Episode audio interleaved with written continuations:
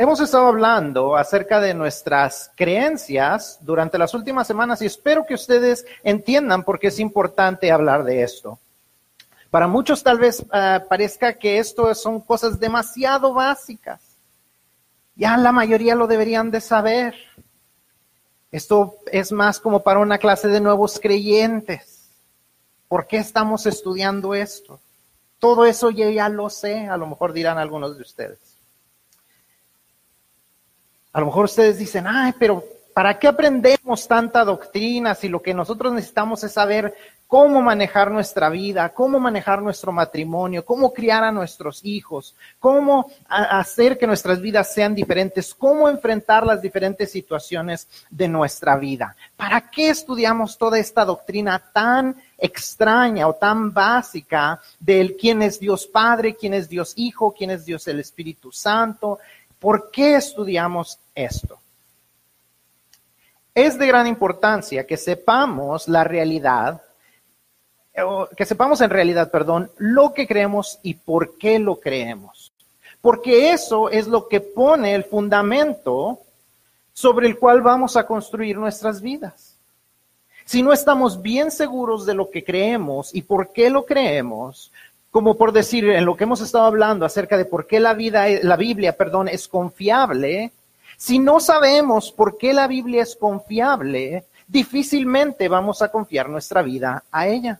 Difícilmente vamos a seguir los estatutos que vienen en ella. Difícilmente vamos a seguir los consejos que nos da acerca de cómo criar a nuestros hijos, cómo vivir en nuestro matrimonio, cómo deshacernos de malos hábitos, cómo transformar nuestras vidas y cómo ayudarles a otros a transformarlas de ellos tenemos que saber por qué la Biblia es digna de confianza. De igual manera, ¿cómo podemos confiar nuestra vida a un Dios que no conocemos? ¿Cómo confiarle nuestra vida a aquel Dios que no conocemos en realidad? ¿Cómo saber si en realidad Él tiene el poder de hacer las cosas? ¿Cómo podemos confiar en si Él en realidad le importamos? ¿Cómo podemos en realidad saber que Él no es ese ser que está lejano y que creó todo, pero que lo dejó volar así?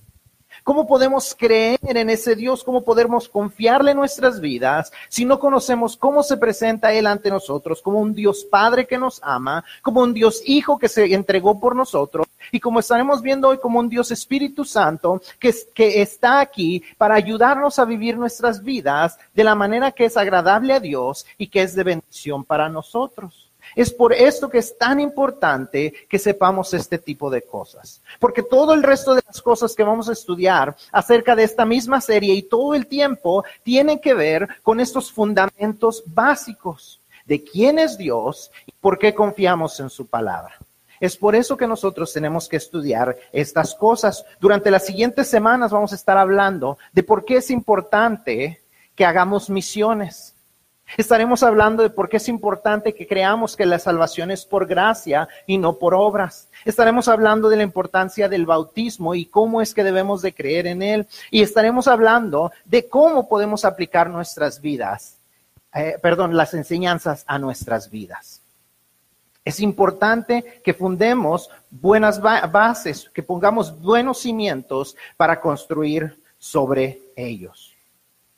Así que después de explicar de qué estamos estudiando, de por qué estamos estudiando estas, estas doctrinas básicas, vamos a entrar al tema de hoy. Hemos estado hablando durante las dos semanas pasadas acerca de la Trinidad y hoy terminaremos este tema hablando de la tercera persona de la Trinidad, quien es el Espíritu Santo. Hablaremos, hablamos, perdón, la semana antepasada que las tres personas de, de, la, de quién es Dios, creemos en un solo Dios, pero que se manifiesta en tres distintas personas que son Padre, Hijo y Espíritu Santo. Y ellos tres tienen distintas funciones como, parte de ese Dios, pero son un solo Dios que son de una sola substancia.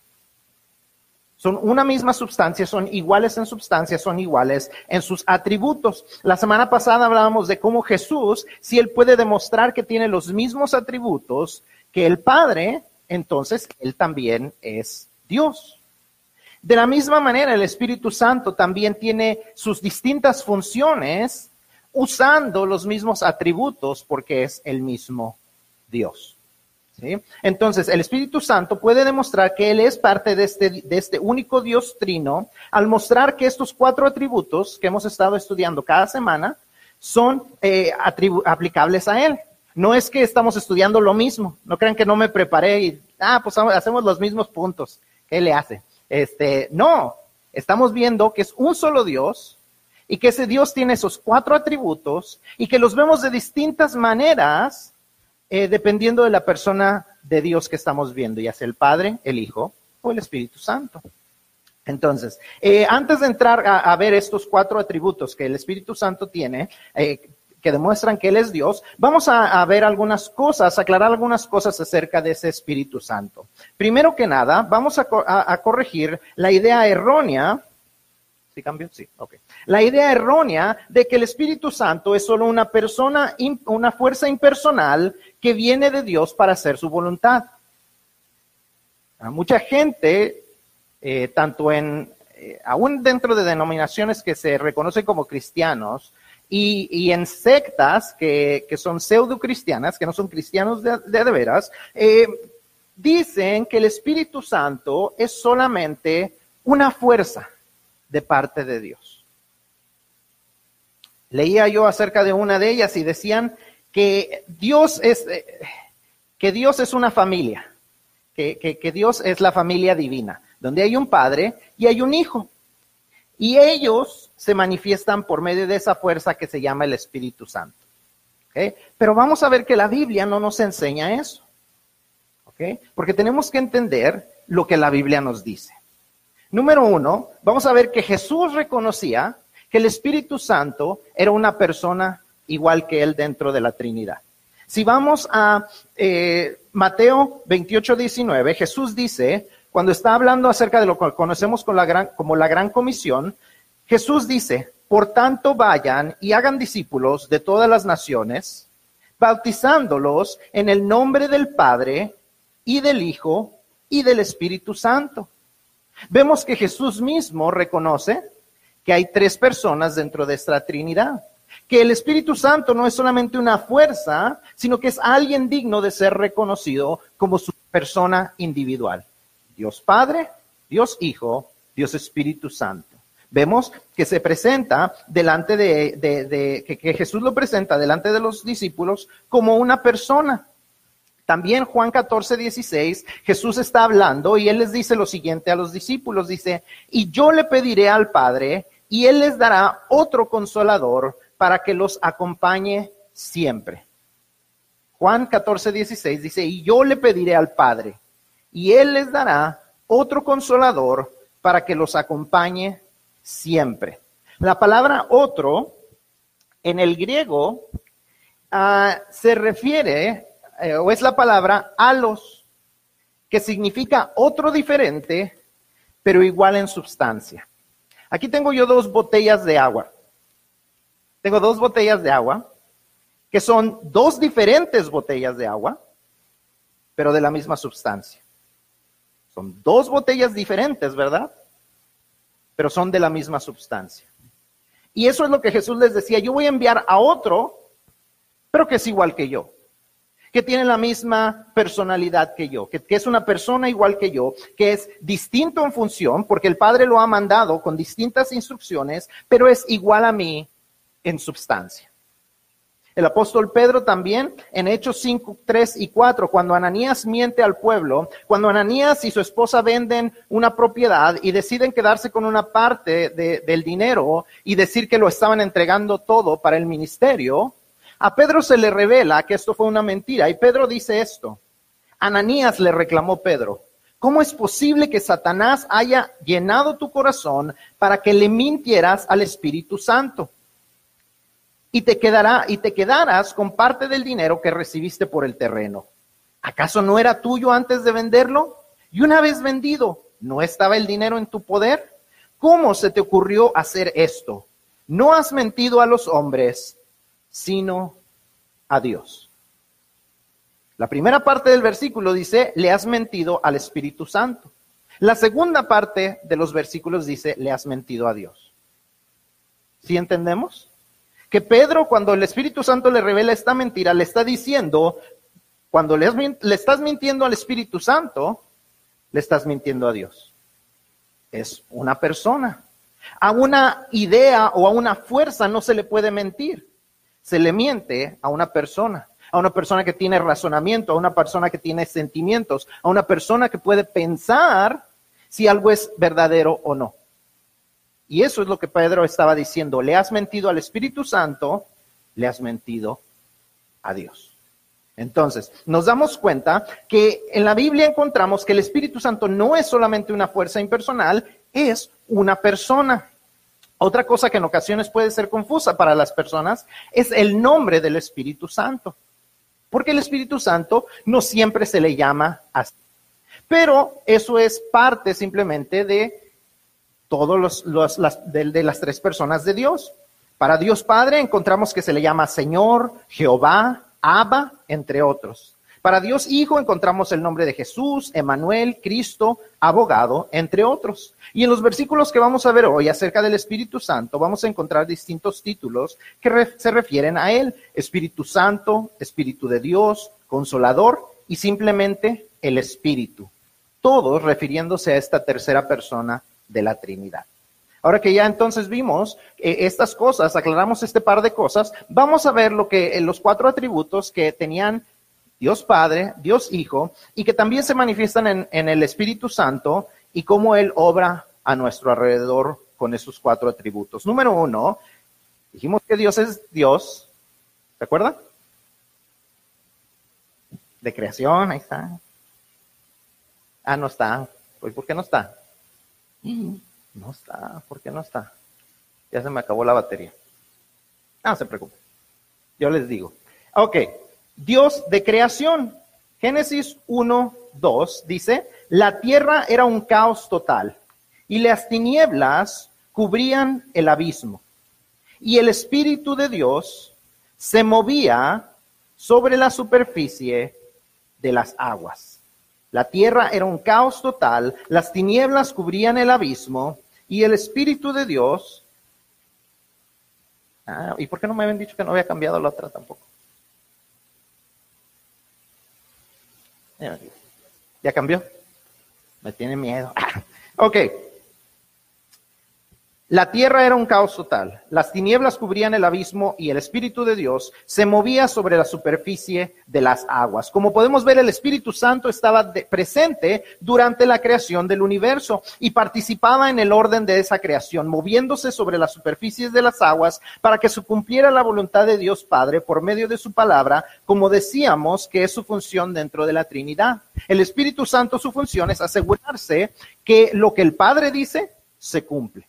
Entonces, cuando el Padre decía, hágase la luz, el Espíritu Santo se movía sobre la creación y se aseguraba que sucedía.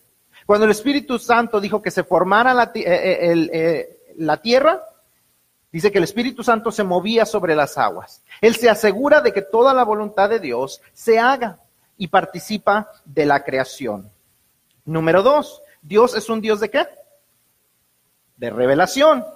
Juan 16, 7, y 11, 7 al 11, perdón, dice, pero les digo la verdad, les conviene que me vaya, porque si no lo hago, el consolador no vendrá a ustedes. En cambio, si me voy, se lo enviaré a ustedes. Y cuando Él venga, convencerá al mundo de su error en cuanto al pecado, a la justicia y al juicio. En cuanto al pecado, porque no creen en mí. En cuanto a la justicia, porque voy al Padre y ustedes ya no podrán verme. Y en cuanto al juicio, porque el príncipe de este mundo ya ha sido juzgado. Vemos, número uno, que el Espíritu Santo se revela a los no creyentes. Si está llenando los espacios, no sale aquí. Él se revela a los no creyentes. Los que no han creído en Dios. Dice, dice Jesús que el Espíritu Santo iba a venir para convencer al mundo de pecado, de justicia y de juicio. Número uno dice que los convencerá de pecado, porque que son esclavos del pecado, porque no hemos creído en Cristo. Aquellos que, hemos, que, que, que, ya somos cristianos, un día el Espíritu Santo vino a hablar a nuestros corazones. No fue un pastor, no fue una predicación, no fue algo en el radio, fue el Espíritu Santo que vino a hablar a nuestros corazones y nos vino a convencer que éramos esclavos del pecado porque no habíamos creído en, el, en quién es Jesús. También nos convenció de justicia, de que había un Cristo que vivió en justicia, que hizo todo lo correcto, que vivió, como decíamos la semana pasada, una vida de perfección y nos reveló que ese Cristo murió por nosotros. Y por último nos reveló el juicio, ese juicio que nos espera a todos si no hemos recibido el regalo de Cristo de la salvación. El Espíritu Santo se revela, es, un, es, Dios de revelación y se revela a aquellos que todavía no ponen sus vidas en las manos de Dios. Aquellos que no han entregado sus vidas, sus corazones por completo, el Espíritu Santo está hablándoles constantemente, convenciéndolos de pecado, de justicia y de juicio. Por eso es que nosotros simplemente tenemos que predicar la palabra de Dios. No es nuestro trabajo convencer, no es nuestro trabajo revelar. El trabajo de revelar es de el Espíritu Santo. También el Espíritu Santo le revela no solo a los no creyentes, sino a los creyentes. Romanos 8:16 dice, el Espíritu mismo le asegura a nuestro espíritu que somos hijos de Dios. El Espíritu mismo le asegura a nuestro espíritu que somos hijos de Dios. Cuando usted duda cuando, Satanás viene y nos trata de hacer dudar, cuando Satanás nos miente y nos dice, tú no has cambiado, Dios no ha hecho nada en ti, el trabajo del Espíritu Santo es revelarnos que somos hijos de Dios. Él es quien dice, bástate mi gracia. Él es quien nos viene y nos dice, aquí estoy contigo. No tienes que hacer las cosas por ti solo. Dios está contigo. No estás abandonado. No cambias por ti mismo. Yo te cambio a ti. Y es lo que vamos a ver en un momento. Porque Dios, porque el Dios es un Dios de qué? De transformación. Eh, están poniendo atención. Es un Dios de transformación y el Espíritu Santo nos demuestra que Él es parte de ese, de ese Dios de transformación cuando Gálatas 5, 19 al 23 nos dice esto. Gálatas 5, 19, 23 dice así. Las obras de, las, de la naturaleza pecaminosa se conocen bien inmoralidad, inmoralidad sexual, impureza y libertinaje, idolatría y brujería, odio, discordia, celos, arrebatos de ira, rivalidades, disensiones, sectarianismos y envidia, borracheras, orgías y otras cosas parecidas. Les advierto ahora, como antes lo hice, que los que, practican tales cosas no heredarán el reino de Dios. En cambio, el fruto del Espíritu es amor, alegría, paz, paciencia, amabilidad, bondad, fidelidad, humildad y dominio propio. No hay ley que condene estas cosas. Aquí vemos que el Espíritu Santo nos transforma. Vemos las obras de nuestra naturaleza pecaminosa y vemos el resultado. Vemos que si vivimos bajo las obras de la naturaleza pecaminosa, el resultado es que no podremos heredar el reino de Dios. No podemos entrar en el cielo si vivimos bajo las ideas y bajo las, fuerzas de la naturaleza pecaminosa. Pero cuando el Espíritu Santo toma el control de nuestras vidas, dice que hay un fruto de parte de Él. Donde había envidia, ahora hay bondad. Donde había celos, ahora hay gozo. Donde había odio, ahora hay amor. Donde había eh, ira, ahora hay dominio propio. El Espíritu Santo tiene el poder para transformarnos de lo que éramos antes a esa nueva criatura que Dios desea hacer en nosotros cuando entramos en una relación personal con el único Dios del universo que se nos revela en tres distintas personas. Es el Espíritu Santo que cuando le damos el control de nuestras vidas nos transforma. Muchas veces batallamos con los hábitos que tenemos y como les decía al principio decimos, ay, ¿por qué no predican acerca de cómo deshacerme de estos hábitos? Y lo que no hemos entendido es que nosotros no nos podemos deshacer de los malos hábitos. Lo que podemos hacer es entregarle nuestras vidas al Espíritu Santo y Él lo va a hacer. Cuando nosotros simplemente le entregamos el control de nuestra vida al Espíritu Santo, entonces Él se encargará de los malos hábitos. Él se encargará de nuestras áreas débiles. Él se encargará de esas áreas que Satanás todavía está minando porque sabe que somos débiles ahí. Es el Espíritu Santo el que cubre esas áreas, el que se encarga de transformar esas áreas, pero tenemos que darle el control a Él.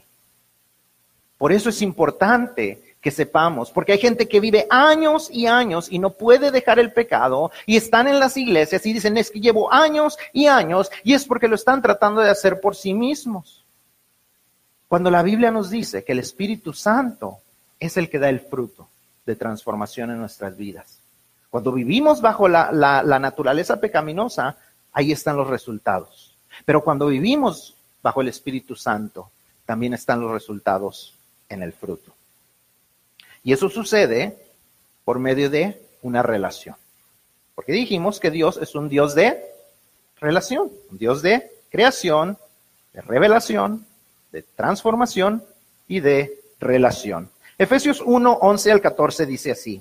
En Cristo también fuimos hechos herederos, pues fuimos predestinados según el plan de aquel que hace todas las cosas conforme al designio de su voluntad, a fin de que nosotros, que ya hemos puesto nuestra esperanza en Cristo, seamos para alabanza de su gloria. En él también ustedes, cuando oyeron el mensaje de la verdad, el evangelio que les trajo salvación y lo creyeron, fueron marcados con el sello que es el Espíritu Santo prometido. Esta garantiza nuestra herencia hasta que llegue la redención final del pueblo adquirido por Dios para alabanza de su gloria. Sé que fuimos marcados con el sello que es el Espíritu Santo prometido, que garantiza nuestra herencia hasta que llegue la redención final. Se oyen muchas palabras extrañas. ¿Ok? Así que vamos una por una. Dice que somos eh, marcados con un sello.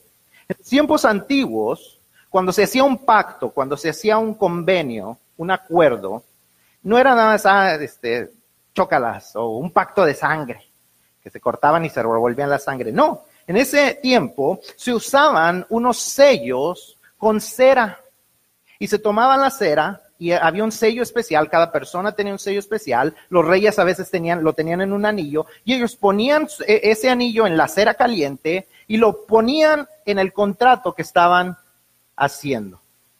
Y cuando ese contrato tenía el sello del rey, ese contrato no se podía cambiar, no se podía anular. Si ustedes leen la historia de Esther, este, el rey firma una ley y pone su sello. Y cuando finalmente se da cuenta que ha sido engañado para firmar una ley que, eh, con la cual él no estaba de acuerdo, él dice, pero está sellado. No se puede hacer nada. No se puede cambiar esa ley porque tiene ya mi sello. Y entonces lo que él les dice es simplemente, bueno, defiéndanse. Y entonces Dios los defiende. Pero a lo que quiero llegar es a esta idea de que cuando se sellaba un convenio, eso no se podía quitar.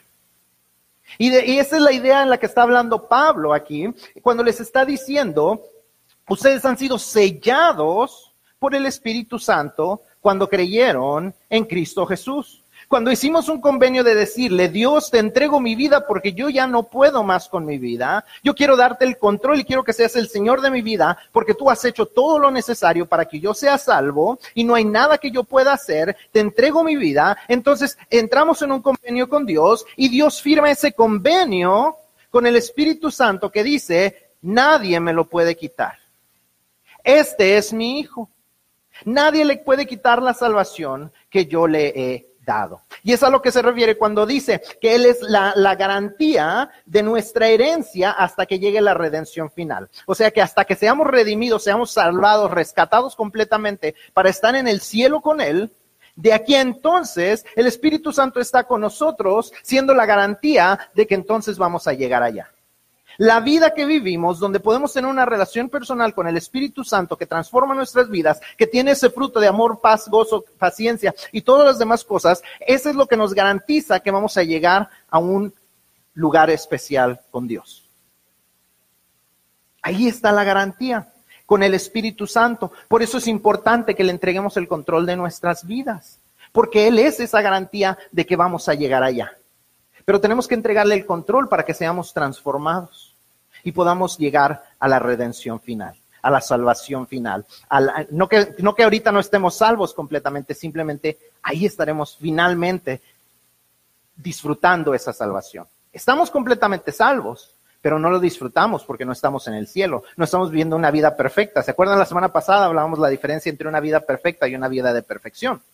Ahorita no podemos vivir ni una vida perfecta ni una vida de perfección porque seguimos pecando y seguimos enfrentando dificultades. Pero cuando lleguemos allá, seremos redimidos, seremos rescatados y vivimos tanto una vida perfecta, porque no vamos a tener problemas, como también viviremos una vida de perfección, porque no vamos a cometer pecados ya.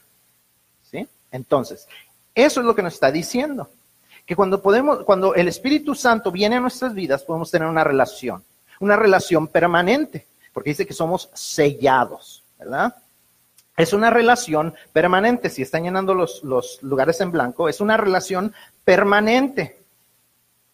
Hace muchos años nos invitaron a una iglesia. Yo no sé ni por qué llegamos ahí, pero bueno, eso es, para otra ocasión. Pero esta iglesia no era una iglesia bautista.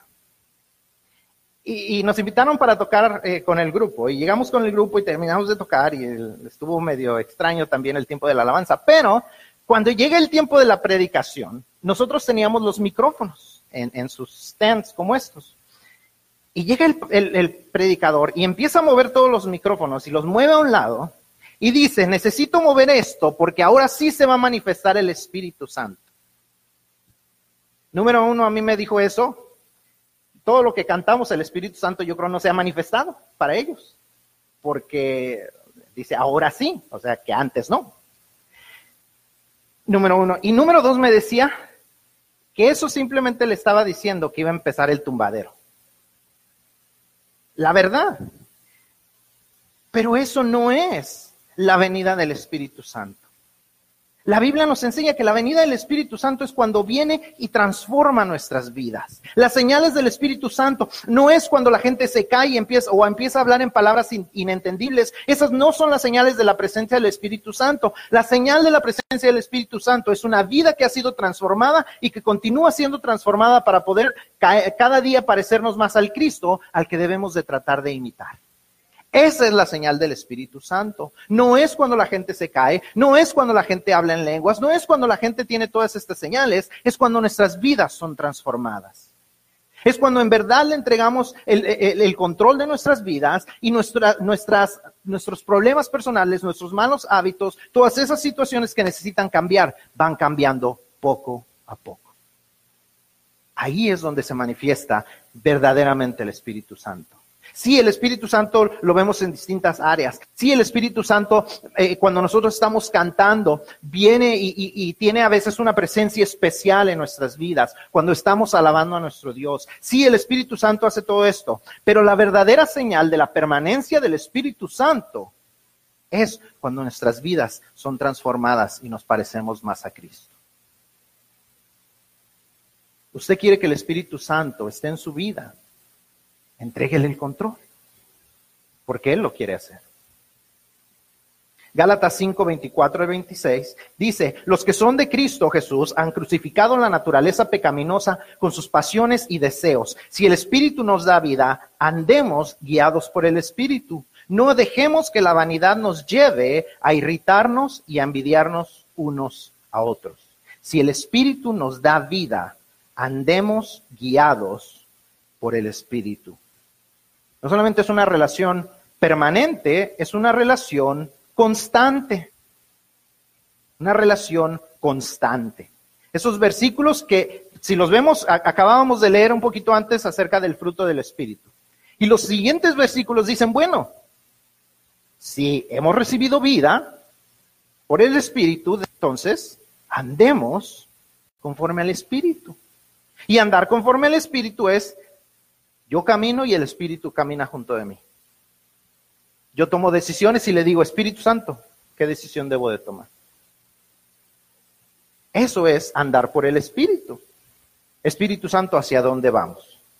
¿Qué es lo que quieres hacer? ¿Qué quieres que haga en la iglesia? ¿A quién quieres que te hable hoy? ¿Qué cosas debo de dejar de hacer? ¿Qué necesito dejar de hacer? ¿Qué cosas estoy haciendo? ¿Qué cosas no estoy haciendo que debería de hacer? Espíritu Santo, toma el control. Eso es andar por el Espíritu. Y es lo que dice el versículo. Dice, si el Espíritu nos da vida, andemos guiados por el Espíritu. Si tenemos vida, si Dios nos ha dado vida eterna, si hemos sido transformados, si hemos sido salvados, andemos guiados por el Espíritu. El cambio en nuestra vida no depende de nuestras fuerzas, sino de qué tanto estamos dispuestos a dejar que el Espíritu Santo nos guíe y nos transforme para llegar a ser lo que Dios desea que seamos, nuevas criaturas. Queremos ser nuevas criaturas, no está en nuestra fuerza de voluntad. Está en qué tanto le entregamos nuestro, nuestra vida al Espíritu Santo, el control de nuestra vida. Dios nos ha enviado al Espíritu Santo para que no tengamos que cambiar quién somos nosotros por nosotros mismos, sino para que Él haga el trabajo en nosotros. Pero nosotros tenemos que darle el control de nuestra vida. El Espíritu Santo ha sido enviado para que no tengamos que cambiar por nosotros mismos, para que no tengamos que batallar por nosotros mismos para cambiar, sino para que le entreguemos nuestra vida a Él, le entreguemos el control a Él y Él traiga la transformación a nosotros. Eso es lo que nos dice la Biblia. El Espíritu Santo enseña Efesios 4:30, se entristece cuando decidimos vivir la vida a nuestra manera en lugar de seguir las instrucciones de Dios para nuestras vidas. Y esa tristeza es porque Dios desea lo mejor para nosotros y nosotros nos perdemos de sus bendiciones por hacer nuestra voluntad en lugar de hacer la voluntad de Él. Es por esto que lo necesitamos saber quién es Dios. Un Dios que se presenta a nosotros en tres personas, Dios Padre, Dios Hijo, Dios Espíritu Santo. Necesitamos saber quién es Él y cómo Él desea guiarnos para que podamos tener una relación personal y cercana a Él. Si somos ya sus hijos, debemos dejar que Él tome el control en esas áreas donde estamos batallando, porque no podemos con nuestras propias fuerzas, pero Él sí puede. Si estamos batallando porque no podemos dejar algo, no podemos cambiar algo en nuestras vidas, es porque lo estamos haciendo por nuestras propias fuerzas. Y lo que tenemos que hacer es darle el control a Él, si somos ya hijos de Dios. Y si todavía no somos hijos de Dios, si todavía no hemos recibido la salvación de parte de Jesús, si todavía no hemos eh, decidido darle el control de nuestras vidas, el Espíritu Santo sigue hablando nuestras vidas diciéndonos, eres esclavo del pecado, porque no has creído en Jesús. Pero Jesús es un Dios, ha sido justo, ha vivido de una manera justa para darte salvación y vida eterna. Pero si tú sigues rechazándolo, hay un juicio, hay un juicio que te está esperando y un juicio que te traerá sufrimiento eterno porque has rechazado el regalo de la vida eterna de parte de Jesús. El Espíritu Santo te está hablando a ti en esta mañana. El Espíritu Santo te está hablando a ti, ya sea que seas creyente y te está diciendo, yo estoy contigo. O el Espíritu Santo, si tú no lo has creído, está hablando y te está diciendo, necesitas recibir a Cristo o te espera un juicio eterno. Pero Él quiere transformar tu vida. No esperes a que sea demasiado tarde. Por tu bien, no esperes más y enfrenta la pregunta que hemos estado enfrentando semana tras semana. En cuanto al Espíritu Santo, en cuanto a Dios en general, ¿tú qué crees?